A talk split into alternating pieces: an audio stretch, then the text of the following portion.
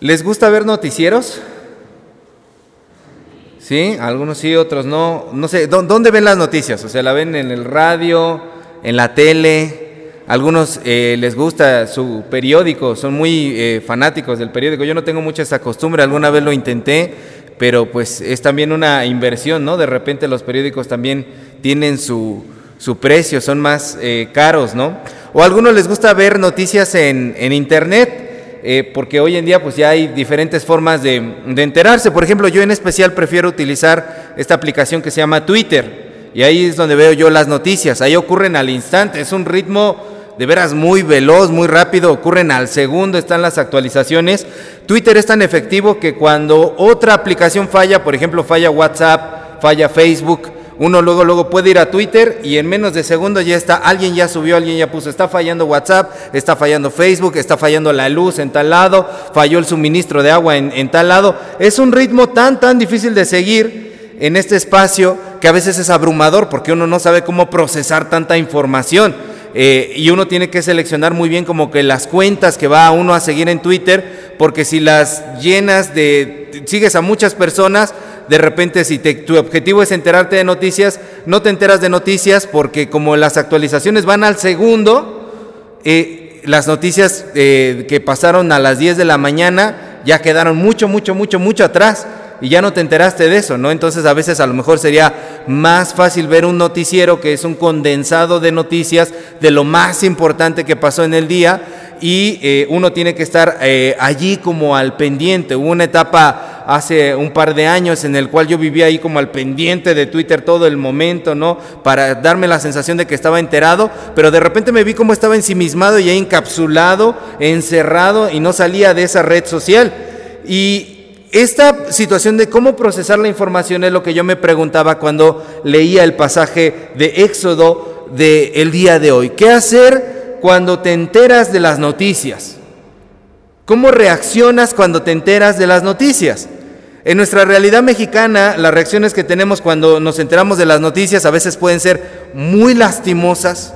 En nuestro país ver las noticias puede ser un trago muy amargo, porque pasan situaciones tan adversas que por eso eh, a veces las personas que ven noticias se ven influidas en su ánimo, les afecta. Recuerdan que eh, cuando estaba el punto más difícil de la pandemia, salía eh, el secretario de salud diariamente a dar las conferencias y había gente que no se perdía las conferencias para nada, pero esto, además de mantenerle informado en las actualizaciones, también les afectaba en su salud mental, emocional, porque mientras la gente no veía ese informe que duraba hora y cachito, de, eh, lo que estaba pasando, la actualización de lo de la pandemia, eh, sentía que la situación a lo mejor no estaba tan, tan, tan, tan, tan mal, pero la gente que veía la actualización diario, era una gente que, a veces no procesaba esa información y le dolía, vivía en una constante angustia, amargura, espanto de salir, de tocar, de hacer. E, era como una carga extra dentro del corazón. Y entonces a veces eh, es, ver las noticias afecta nuestra salud emocional y nuestra salud física. Y por eso hay personas que hablan a veces como si fuera un logro o un acierto y dicen, yo no veo las noticias. ¿Para qué ver las noticias? Uno nada más ahí termina todo encerrado en ese mundo, enfermo, amargado, ¿no? Dice, no, yo para qué veo las noticias. Y no es que eso sea como un logro, ¿no? De, no ver las noticias, no es como que sea algo bueno, pero eh, a veces daña tanto que por eso las personas dicen eso. Y en nuestro país a veces también ver las noticias es una, experiencia de terror ver la maldad del ser humano, cómo es capaz de llegar a ciertas cosas eh, de decapitaciones, descuartizaciones, situaciones que a uno le hacen pensar cómo es posible que el ser humano sea capaz de, tanta maldad. Y, muchos dicen, bueno, cuando pasan este tipo de noticias relacionadas con el narcotráfico, es que también hay algunas sectas satánicas, ¿no? narcosatánicas que están allí metidas en ese, en ese tipo de situaciones. Aunque a veces también ver las noticias en nuestro país es una ventana al humor involuntario. O sea, por eso los noticieros a veces tienen su sección como eh, en fin de semana, de que vienen las noticias chuscas o el recopilado de noticias graciosas de, todo de toda la semana, porque pues no nos queda de otra más que reírnos de la realidad mexicana, ¿no? Y, había un artista del siglo XX, fundador del movimiento surrealista, un movimiento artístico de pintores, escultores que hablaban ya de cosas como muy incoherentes de los sueños, reflejaban, pintaban sus sueños, eh, muy irracionales las pinturas de ellos, sin mucho sentido. E, este, esta corriente se llamaba el surrealismo y este artista se llamaba André Breton. Y André Breton cuando conoció México, México dijo, México es el país surrealista por excelencia, aquí pasan unas locuras tremendas. Las noticias son tremendas. Lo que pasa aquí en México no se ve en otra parte del mundo. Y estuve registrando algunas eh, eh, noticias chuscas y es cierto que en nuestro país pasan noticias surrealistas. Algunos titulares de noticias que encontré fueron, se registra conato de incendio en Cámara de Diputados por calentar tamales. Se registra conato de incendio por calentar tamales. Intentan meter cocaína a un penal en huesos de pozole. Trump cercó la frontera con Tijuana con púas y los tijuanenses se robaron el alambre para sus casas. ¡Eh, viva México! Esos somos los mexicanos, ¿no? Taxistas se reúnen afuera de Palacio Municipal para protestar, pero todavía no saben de qué van a protestar. Esperarán indicaciones de sus líderes. Ahí está. Trabajadores le dan un raid a un oso en una mina en Coahuila. Ladrón recibe chanclazo de su mamá que se encontraba en el asalto. O esta, la que más me gustó. Un perrito se formó con su garrafón ante desabasto de gasolina. Ahí está. Las noticias que pasan en México solamente pueden pasar en México. Son unas noticias eh, a veces hasta graciosas, ¿no? Las reacciones que podemos tener cuando nos enteramos de las noticias pueden ser muchas. Y también, llevándolo ya al, plano personal, hay noticias ya eh, eh, en el plano personal que cuando ya son tus noticias, cuando son las noticias de tu familia, cuando son las noticias de, los tuyos, de tu casa, ahí las noticias ya no son tan chuscas, ¿no? Ya no te puedes reír con tanta facilidad cuando te enteras de las noticias de tu casa. Ahí ya no dan tanta risa como las noticias que acabo de, de leer. Se vuelven propias y ya no es tan fácil procesarlas porque llega alguien y te dice, fíjate que acaba de pasar esto, ¿qué crees? Y es difícil. Es difícil, ya no es tan fácil como apagar la televisión, apagar el radio, cerrar el periódico, no comprarlo, bloquear una página de internet, dejar el celular. Ahí te preguntas, ¿qué hago con estas noticias? Porque si decides ignorar las noticias, tarde o temprano las noticias te revientan como una bomba en las manos. Esas noticias cambian tu vida. Llegan a veces a nosotros, a nuestras vidas, situaciones difíciles de enfrentar que, que ponen en jaque nuestras vidas a un movimiento del mate, este movimiento en ajedrez, ¿no? Que hacen un movimiento de jaque y al siguiente ya es mate y ya el que lo hace ganó. Ponen en nuestras vidas a un movimiento del mate. Y entonces la pregunta que yo me hacía es, ¿qué hacer cuando te enteras de esas noticias bomba? Abran por favor su Biblia en Éxodo 32, estamos en Éxodo 32, versículos 7 al 14. Y cuando vamos, cuando asistimos a este pasaje del Éxodo, encontramos una respuesta de qué hacer cuando te enteras de las noticias fuertes dentro de tu vida. Vamos a ver, Moisés había pasado 40 días, antes de que lleguemos al versículo 7, de hecho desde el versículo 18 eh, del capítulo anterior, eh, Moisés sube a la montaña para hablar con Dios, para recibir las, las leyes de parte de Dios, y en este pasaje vemos cómo ya pasó 40 días y 40 noches en la montaña, recibiendo las leyes de Dios, y el pueblo de Israel, que paciente no era, yo creo que a mí me dieron de poner de nombre Israel en lugar de Mario, comienza a decirle a Aarón, oye, ese tal Moisés que subió a la montaña no sabemos que sea de él. Dijo que iba a hablar con Dios y ya pasaron 40 días y 40 noches y nosotros no sabemos qué pasó con ese tal Moisés. Haznos un Dios que nosotros podamos ver y que podamos adorar para que podamos rendirle culto.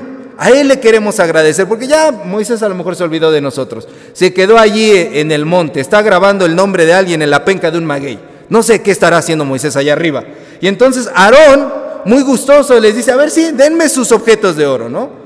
Aarón a veces lo quieren hacer pasar algunos predicadores como alguien inocente. Ay, se dejó del pueblo. No, Aarón dijo, venga.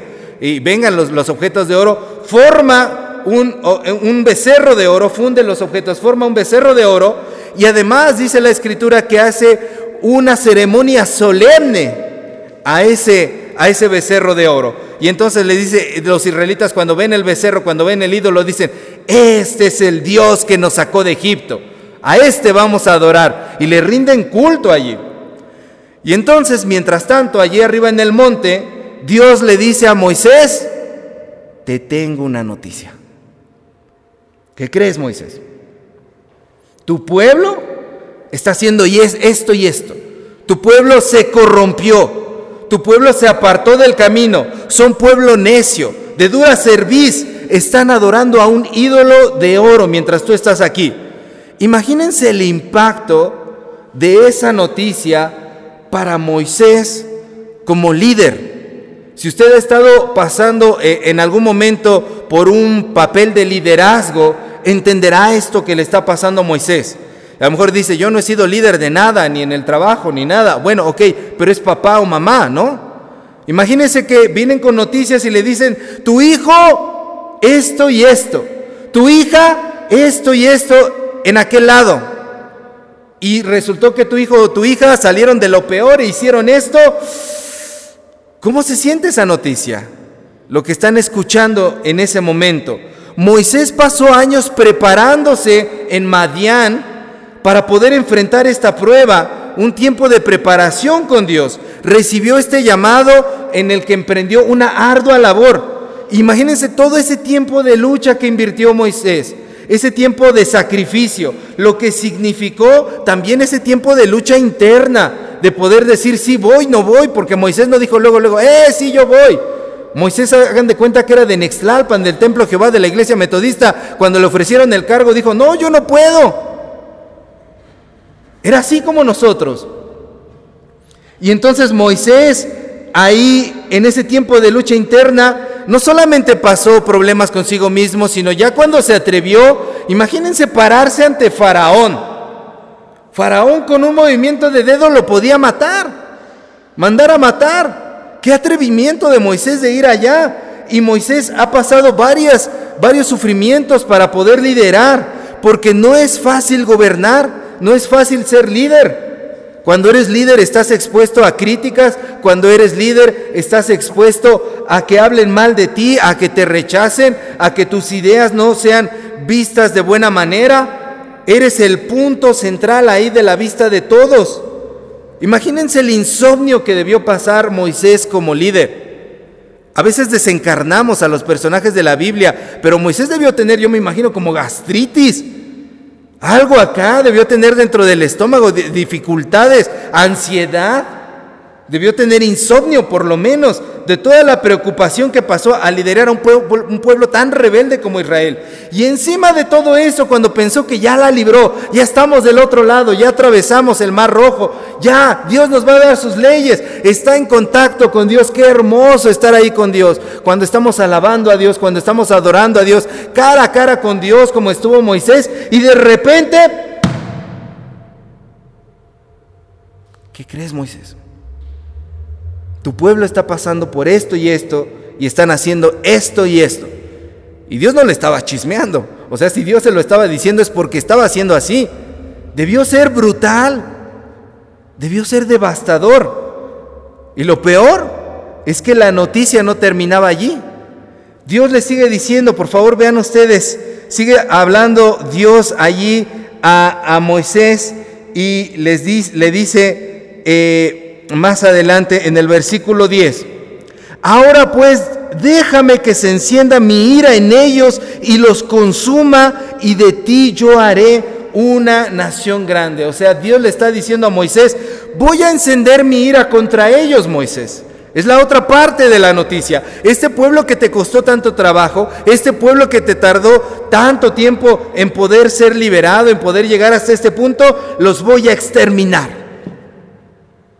Los voy a matar. Y solo me quedaré contigo. Y de ti haré una nación grande. Wow, a ver, Dios, Dios, Dios, ¿qué estás diciendo? Es un contraste de noticias. Tu pueblo está haciendo esto, los voy a matar, de ti voy a hacer una nación muy grande. ¿Qué? Espérame, espérame, ahora sí que más despacio, Dios, ¿qué, qué, qué está pasando? ¿Qué es lo que está pasando contigo, Dios? ¿Qué hacer ante eso? ¿Cómo reaccionar ante esas noticias? Porque las noticias en la vida, hermanos, nos llegan así. Nos llegan de un lado, del otro, y nos llegan de otro, y a veces amargas, bonitas, agridulces, nos llegan de todos lados y a veces las noticias llegan ah, al mismo tiempo todas. ¿Qué hubiera hecho otra persona? ¿Qué hubieras hecho tú en el caso de Moisés? A lo mejor al escuchar de ti voy a ser una nación grande, muchos de nosotros hubiéramos dicho, amén, aleluya, adelante, Dios, sí, yo quiero seguir. Yo, bueno, bueno, mira, yo soy tu siervo y pues ni modo. Ahora sí que cada quien elige su camino, ellos eligieron irse para el becerro de oro, eh, que sea su destino, cada quien se busca su recompensa, Señor. Y pues bueno, yo siempre he estado del lado bueno de la historia, yo quiero ir contigo y pues bye bye compatriotas, desde aquí, desde el cerro, desde la montaña, adiós eh, Aarón, María, mis hermanos, carnalitos, los voy a extrañar mucho, pero ni modo. A mí me eligió Dios. Yo soy el que voy a seguir adelante. ¿No es cierto que a veces nos alegramos de las buenas noticias que nos pasan y no nos preocupan las malas noticias de los demás porque como nosotros estamos bien, pues los demás no nos importan mucho, ¿no? Pero ¿qué fue lo que hizo Moisés? ¿Cómo asimiló estas noticias tan extrañas, tan contrastantes? ¿Cómo las recibió? Y aquí me detengo para preguntar, ¿cómo asimilo yo las noticias? ¿De qué te has enterado últimamente? ¿Cuál recuerdas que fue la última noticia o el último acontecimiento en tu vida que te cayó como balde de agua fría, como bomba que vino a sacudir tu vida? A lo mejor te enteraste de algo en tu familia, a lo mejor de una situación de salud, de algún problema, a lo mejor surgió algún problema, alguien se fue de tu vida, partió. ¿Qué acontecimiento te pone hoy al borde de la montaña como Moisés el día de hoy en esto que leemos con estas noticias? Y como dice el título de este sermón, ¿qué hacer cuando te enteras?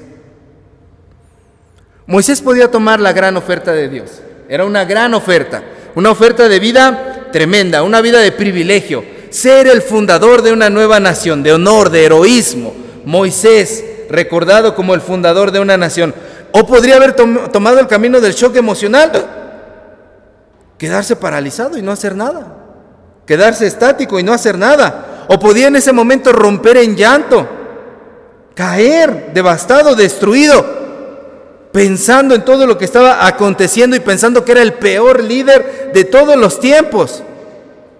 Porque a lo mejor cada líder hemos pensado, soy el peor líder de todos los tiempos, soy el peor pastor que existe. No ha existido un peor pastor en Extlalpan que yo. No ha existido una peor mamá que yo. No ha existido un peor papá que yo. O podría haber dicho también Moisés, voy a morir con ellos. No, Señor, yo di la vida por este pueblo, yo también quiero morir con ellos. O podría darle igual, ah, eres Dios, haz lo que tú quieras. Pero ¿qué fue lo que hizo Moisés? Versículos 11 al 14, por favor, léanmelos. A ver, todos juntos.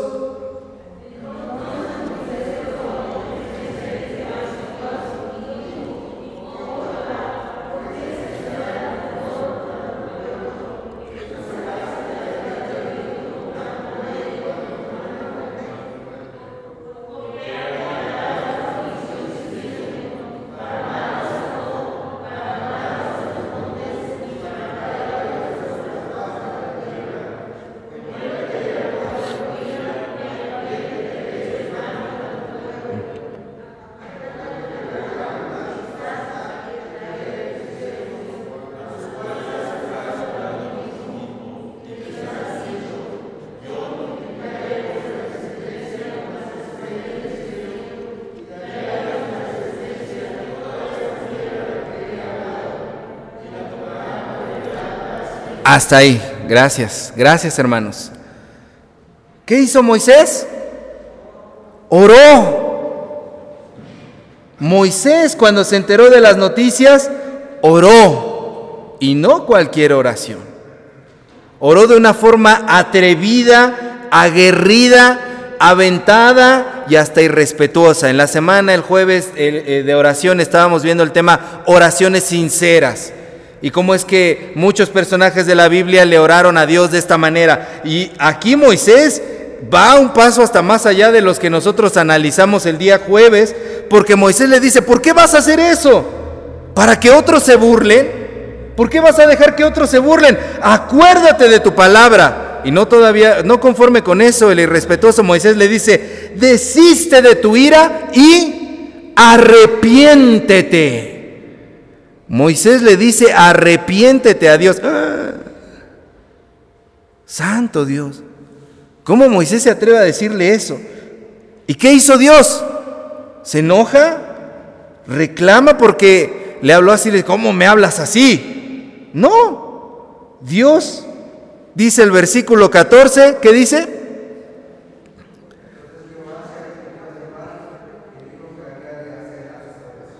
Jehová se arrepiente. Es decir, cambia su forma de pensar, transforma su forma de pensar. ¿Habían visto esto en la Biblia? Jehová se arrepiente, no solamente el ser humano, Jehová se arrepiente. ¿Qué hacer cuando te enteras? Orar. ¿Y orar cómo? Con valentía, con fuerza, con fe. Miren hermanos, ¿los israelitas merecían morir? Muy probablemente sí. Muy probablemente sí. Al menos una buena parte de ellos se había corrompido, se lo habían ganado. ¿Moisés merecía ser el único sobreviviente? Muy probablemente sí.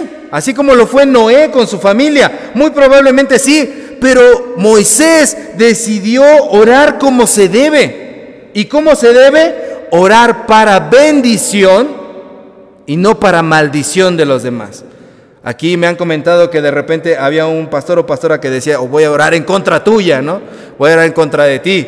Moisés no ora contra el pueblo de Israel, Moisés ora para bendición. Y quiero terminar diciendo, muy probablemente en eso que tú te enteraste, en esa noticia que llegó a tu vida, en esa situación que irrumpió tu vida, muy probablemente tú no eres el culpable.